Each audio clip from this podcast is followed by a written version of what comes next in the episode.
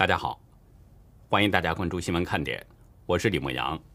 今天是美东时间十月十二号星期二，亚洲时间是十月十三号星期三。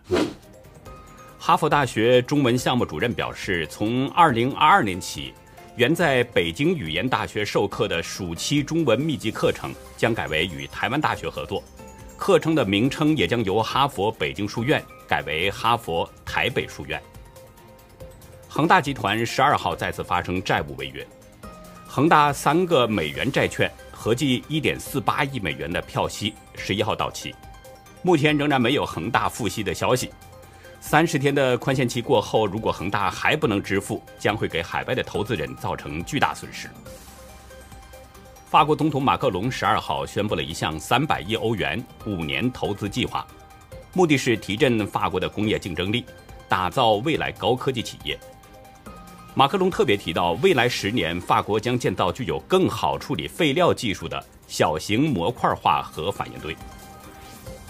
欧盟官员十二号表示，为了确保欧盟国家药物供应，制药商可能面临着更严格的规定。欧盟打算减少从中国以及其他独裁国家的进口药品。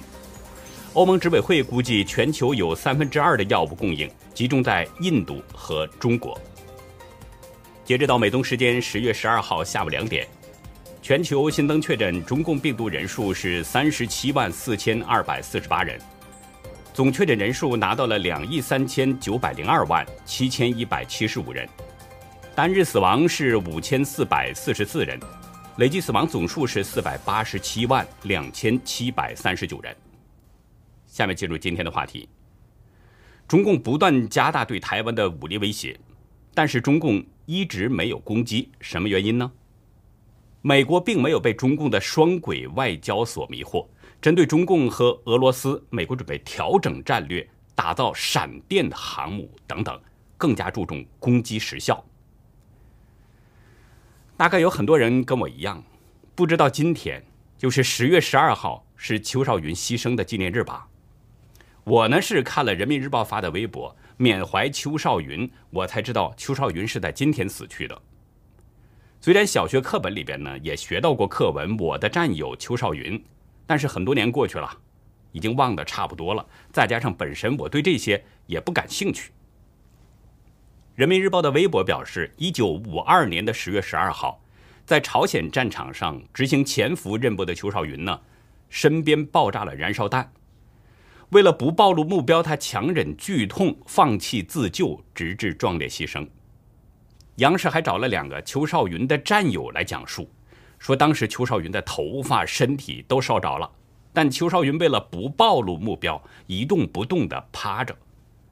一个叫郭安民的人说，烈火在邱少云身上燃烧了三十多分钟，只看到他两个手往泥土里插，在那个位置没有动一下。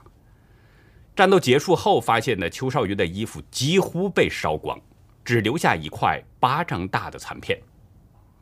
说真的，如果这是事实的话，应该会让很多人对邱少云的意志力佩服的五体投地。当初在小学学这篇课文的时候，我就是这种心理。但是有思维清晰的人，那些有独立思考能力的朋友，抛出了中共宣传当中的很多疑点。我这里呢，罗列一下。供大家参考分析。最初向有关部门反映问题的呢是湖北的一位乡村教师，这个人叫廖忠明。据大陆多家网站早前报道，廖忠明就课本当中“我的战友邱少云”一文提出了一系列的质疑。廖忠明最主要的质疑点呢，就是邱少云被烧死，为什么随身携带的武器在燃烧过程当中不爆炸？烈火在邱少云身上烧了半个多小时，居高临下的敌人在大白天没发现吗？等等。根据人们的质疑啊，中国官媒呢后来修改了一下对邱少云的宣传，声称呢为了防止携带爆破筒和子弹遇热爆炸，他强忍着烈火烧身的剧痛，轻轻地将爆破筒推向一边，将子弹埋到土里。不过，二零零四年啊。广西的法制报呢采访了当年现场最高的长官，也就是邱少云的排长曾纪友。曾纪友当时就趴在邱少云身后五米远的地方，很幸运他没有被燃烧弹打到，所以呢，他对整个过程非常清楚。曾纪友介绍，因为邱少云被安排在离敌人铁丝网最近的地方潜伏，所以没带武器，只让他拿了一把剪开铁丝网的钳子。他说，敌人先后发射了几十发燃烧弹，邱少云也不是第一个阵亡的士兵。二零零八年啊，有网友呢又从医学生理学的角度抛出了一些疑点。首先，大家知道人都有条件反射。就是在突然遭受到剧痛的情况下，末梢神经会通过脊髓传达到肌肉，而做出一些反射动作，这是不受大脑控制的。前几天我在家里做饭的时候，手不小心就碰到了那个炒锅，我当时被烫的就一激灵，马上就抽回了手，同时也不由自主的啊了一声，这就是条件反射。火焰的温度大家知道，一定会比炒锅的温度更高。但是在中共媒体的宣传当中，邱少云在烈火燃烧下能纹丝不动强忍三十分钟，是不是有点不可思议呢？那位网友分析认为，如果邱少云在被燃烧的情况下一动不动，只有一种解释成立：邱少云可能在燃烧弹爆炸的时候已经死了。是不是这样呢？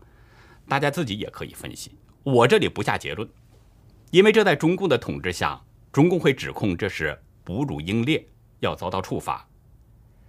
据自由亚洲报道，九号呢，又有一位江西的南昌网民在微博上转发了一个帖子，就被当局指控是侮辱抗美援朝志愿军，被行政拘留十天。这是继资深财经媒体人罗长平被当局刑事拘留之后，第二起因言获罪的案例。根据网络截图显示。这个网友呢叫左右的右右，他在微博中写道：“韩战最大的成果就是蛋炒饭，感谢蛋炒饭。”就因为韩战和蛋炒饭，这位网友遭到了当局的处罚。我这里简单补充一下，以免大家听得不太明白。一九五零年十一月二十五号，毛泽东的儿子毛岸英在朝鲜境内呢遭遇美国的军机空袭死亡了。所以，在中国大陆一直流传一种说法：当时呢，毛岸英不理军中的禁令，在营地点火做蛋炒饭，导致美军侦察机侦察到了营地的位置，实施空袭。所以，现在在中国大陆，蛋炒饭也不能说了，说了至少就是拘留十天。冷的你只打寒战也不能说，说了就是侮辱英烈。一位时评人蔡先生对自由亚洲表示。免于恐惧的自由，在中国土地上已经越来越远了。无论公开或私下的言论，都面临着巨大的风险。蔡先生认为，整个社会都形成了极度恐惧和高压氛围，人人都有一种自危的感觉。这可能是当局现在需要，或他们认为这是一种最好的控制舆论的方式，让每一个人都闭嘴，接受一种思想、一种观点。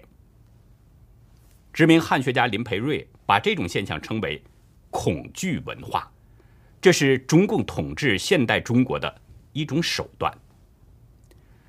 林培瑞在接受美国之音专访当中表示，中共在中国实施控制系统，主要就基于相辅相成的三招：恐惧、无知和暴力。这里所说的恐惧呢，不是日常那种尖锐的剧烈的恐慌，而是。一种非常习惯的、僵化的这样的恐惧，它有效的指导行为，让人们在生活当中自然而然的去避免那些所恐惧的事情。跟这种恐惧密切配合的一个孪生手段，就是让人民无知，也就是愚民，也就是控制学校和媒体，让人不知道中共在做什么，从而让人们没有足够的知识来判断。就像孟晚舟。被释放回国之后，大家知道中共宣传说这是中国的一次重大胜利。人们并不知道这是中共的人质外交。孟晚舟被释放的之后，两位被中共拘留的加拿大人也被释放了。再比如美国，全国公共广播电台的记者冯哲云，今年四月他曾到呢贵州去采访，并且以中国是否真正脱贫为题进行了报道。这份报道是戳破了中共扶贫的谎言，但是却被当地的官员举报，说他是反华，甚至还被一些中文媒体人肉搜索，把他称为是反华专业户。第三个手段是生成恐惧的暴力。中共有一系列的惩罚制度，我们都知道，从警察查水表这种隐性威胁，暗示你那些内容不能谈论，到请喝茶这种微妙威胁，提醒你的孩子可能进入不了某所学校，然后走向严酷的结局：二十四小时监控啊，监视居住啊，牢狱啊，酷刑啊，甚至直至死亡。林培瑞指出，这三种手段，这是中国共产党。改变人心、控制思想的主要方式。伦敦大学教授曾瑞生表示，在中共这三招的统治之下，中共的制度越来越让不遵守规定的人感到害怕。中国不是一个正规的国家，而是一个列宁主义的党国。共产党有效控制了国家和所有人民的所有权。曾瑞生指出，在中共之下，国家利益的核心。是党的利益。中共创造的这种恐惧文化已经深入到了社会的结构当中，人们都在致力于为私人利益而追求权力。中共对内用恐惧、无知和暴力这三招来实施统治，对外也是接连不断的采取威吓的手段，企图吓怕别的国家，尤其是对台湾。为了对国内的那些煽动呢民族主义，中共对台湾的文攻武吓是从来没有断过。在十月初的四天当中，中共派出了一百五十架战机骚扰台湾的防空识别区，这种骚扰规模前所未有。这是显示出了中共正在加大对台湾的武力威吓。昨天，中共官媒《解放军报》在微博中抛出了一段视频。显示中国的军队在闽南地区进行抢滩登陆演练。报道表示，演练的内容呢是探索轻型舟艇远距离航渡登陆这种作战模式，利用无人装备和激光交战系统对部队进行训练。中共媒体并没有提及台湾，但中共释放这个视频，没有人怀疑中共的意图，他就是要通过这样的对台湾实施的心理战，试图让台湾人民。产生恐惧。实质上呢，北京领导人呐，目前并没有真的要对台湾动武。习近平是在等待着更好的时机。台湾国防大学政治作战学院中共军事事务研究所所长马振坤认为，台海之间兵凶而未战危。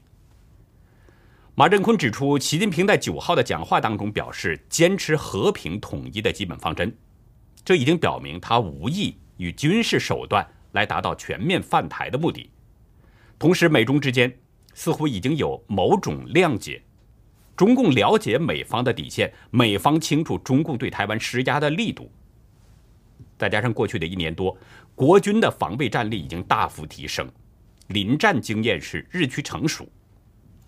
三种因素综合考量，马振坤认为中共会持续骚扰台湾。周边的那些海空域，对台湾会进行持续的军事压迫，但是北京领导人并没有要把紧张局势进一步升高到武装冲突的意图，他会主动避免两岸中美之间出现擦枪走火的意外。加拿大维多利亚大学政治历史教授吴国光也认为，从政治方面来看，中共不会在近期内呢对台湾采取蚕食动作。因为对台湾的外岛采取军事行动，政治和经济代价都很大。《华尔街日报》表示，习近平似乎已经决定了双轨外交政策，对台湾不断的骚扰，同时对内发表强硬言论，给人一种与世界对抗的强大形象。但目标是在不发生冲突的情况下对台湾施加压力，以等待更好的时机。台湾东海大学政治学系副教授邱诗怡对美国之音表示：“目前台海的局并不在北京手上。习近平如果攻打台湾失败，他可能因此被迫流亡。所以，习近平必须要考虑一下他的下一步。万一打败了，怎么办？这并不是说北京完全没有攻打台湾的想法，只是北京当局可能觉得目前时机不成熟。对中共的真实想法呢，美国方面应该是比较了解的，就像猎人了解各种动物的习性一样，对狼有打狼的办法，打狐狸有打狐狸的手段，所以美国已经提早在做准备了。印度《欧亚时报》表示，在打了几十年非传统战争之后，为了与俄罗斯和中共等大国对手较量，美国又将战略重新定位于传统战争，并着手对一些武器系统进行了调整。报道表示，美国海军已经开始考虑“闪电航母”的概念，设想是打造一款能携带 F 三五 B 垂直起降战机的小型航母，也就是“闪电航母”。以便更好地发挥海上控制、海上拒止的作用，这跟以往相比变化是相当大的。美国智库兰德公司认为，当今与中俄等大国较量当中，舰载机的高出动率可能将是徒劳的，因为对方将使用远程武器把美国的航母阻挡在一千六百公里以外，而在任何可以想象的情境当中，美国都不会像。发动伊拉克或阿富汗战争那样出动地面部队进入这些国家，所以美军航母也不需要大规模的出动舰载机为地面部队和空军提供支援。美军航母从一开始就没有实施过舰载机高出勤率，比如尼米兹号航母从来就没有在十二小时内出动一百二十架次舰载机的这样的经历。文章表示，基于美国两栖攻击舰发展的小型航母呢，耗资比大型航母要节省很多钱，大约节省七十到一百亿美元，最多还可以搭载二十架 F 三五 B 隐形战机。也就是说，针对中俄等强大对手，美国正在改变以往的这种规模庞大，改变这种模式，变得更加注重时效，如何更快、更便捷的克敌制胜。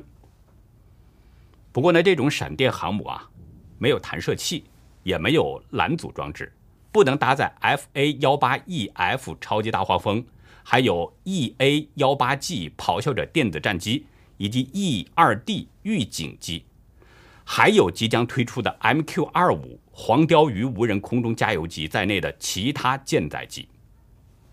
但是专家建议，要继续开发 MQ 二五黄貂鱼无人加油机计划。使其能够携带至少七千升的燃油，以支持 F 三五 C、F 三五 B 等这些战机飞行更远的距离。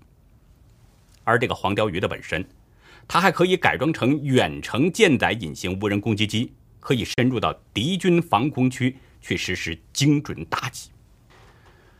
我刚才前面谈到了，中共在国内实施统治，就是制造恐惧文化，让人们都闭嘴，只接受中共的一种思想、一种观点。但是这怎么可能呢？人们可能暂时不说，但是不代表永远不说。在墙内他不说，不代表在墙外不说。昨天，大陆知名的女星郑爽在海外的社交平台 Instagram 连续贴文，其中呢还以“草泥马”这三个字是痛骂中共政府腐败，反击被举报逃漏税是专业部门管控没有到位。他说要罚，大家一起罚。不过呢，他可能觉得发言有些欠妥，又赶紧删除了这条留言。他在帖文中愤怒地表示，这场逃漏税的巨大乌龙事件，看见了“腐败”二字。他表示自己有意识的停顿，不代表无能为力。中国腐败成没背景就站不住，没靠山就得倒，那是大问题。其实我在以往节目中说过了，在中共统治的这个中国，还真的就是他说的这样，没背景就站不住，没靠山就得倒。当然有背景有靠山，也得看这个背景和靠山的战队是不是跟北京最高领导人站在了一起。如果站在一起呢，那这个背景和靠山就能起一些作用；如果没站在一起，或者是站到了对立面儿。那这个背景和靠山就不会起作用，甚至还可能因此受牵连。而从郑爽的这个帖子当中，可以看出他可能没什么背景，也没有什么过硬的靠山，所以他才被当局抓了个典型，以代孕和偷漏税为理由，对他罚款近三亿人民币，还被全网封杀。但是实际上，其他的那些明星艺人有没有相似的情况呢？郑爽在贴文中表示：“哪个明星没加入空手套白狼的股市操纵？只罚他一个无背景、靠自己双手建立的财富的九零后有什么意思？连一个九零后的女性都保护不了，政府的能力从哪儿表现？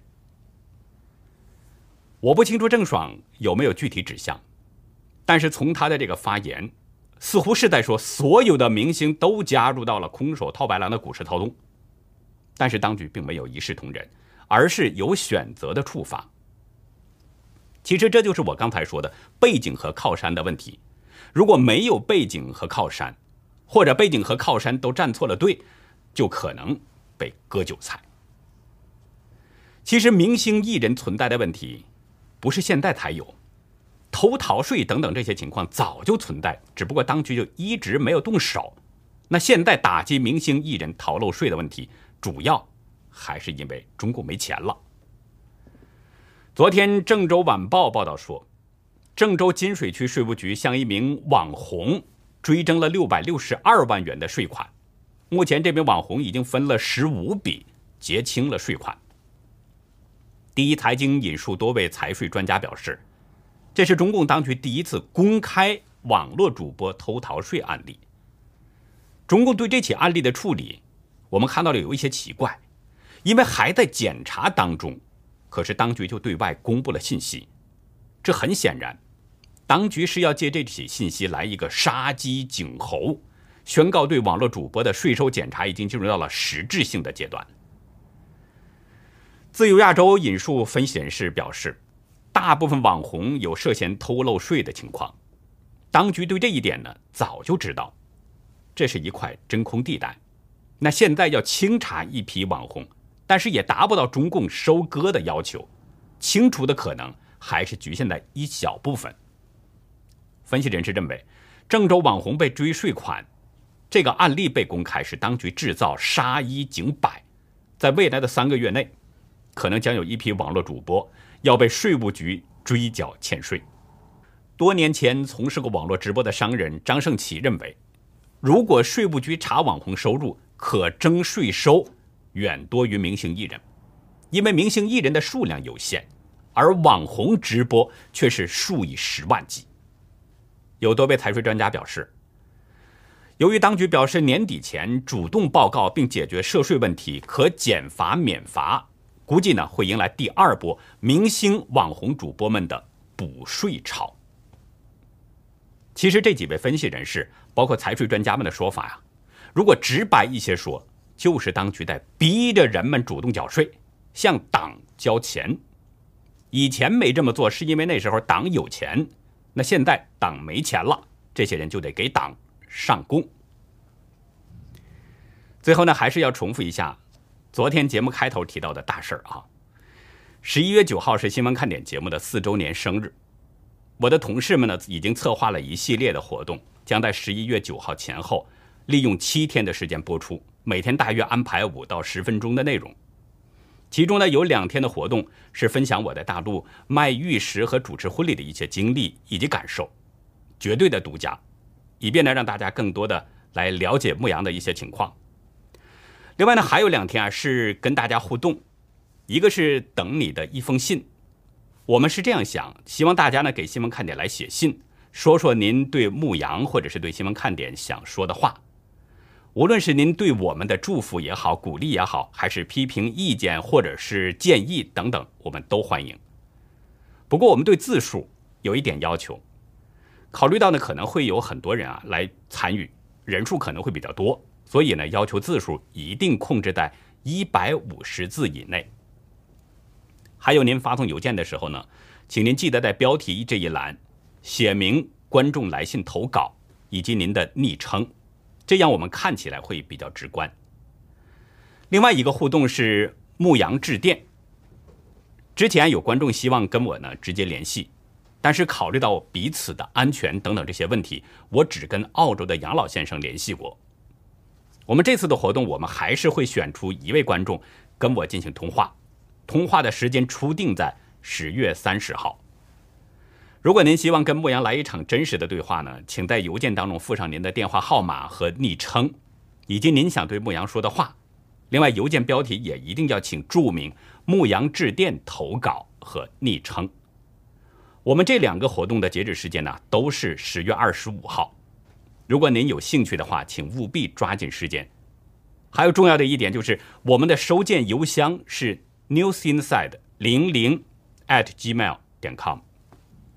newsinside 这是新闻看点的英文名，后面是两个零，然后是 at gmail 点 com。新闻看点的成长，一路上有您坚守陪伴。那幸福的时刻当然需要和您一起分享，我们期待着您的参与。在中共治下，几乎每次灾难都能看到人祸的影子，也因为人祸而酿成了更大的灾难。像七月份的郑州水灾是这样，像现在在山西的这个洪涝灾害也是这样。再往前推，一九七五年发生的河南板桥水库溃坝事件，更是典型例子。在今天的红潮看点，就跟大家聊聊，在一九七五年那场被列为世界第一大人祸的板桥水库溃坝事件。欢迎大家到优乐客会员区了解更多。我们的会员网站网址是 http: 冒号双斜线牧羊 show 点 com，还有一个是 http: 冒号双斜线 youlucky 点 biz。那好，以上就是今天的节目内容。如果您喜欢新闻看点，请别忘记点赞。订阅，并且呢，希望您在视频下方跟我们进行互动，分享您的观点。我们更希望您能够帮我们把这个频道多多的转发出去，让更多有缘人能够看到我们，听到我们的声音。感谢您的帮助，也感谢您的收看，再会。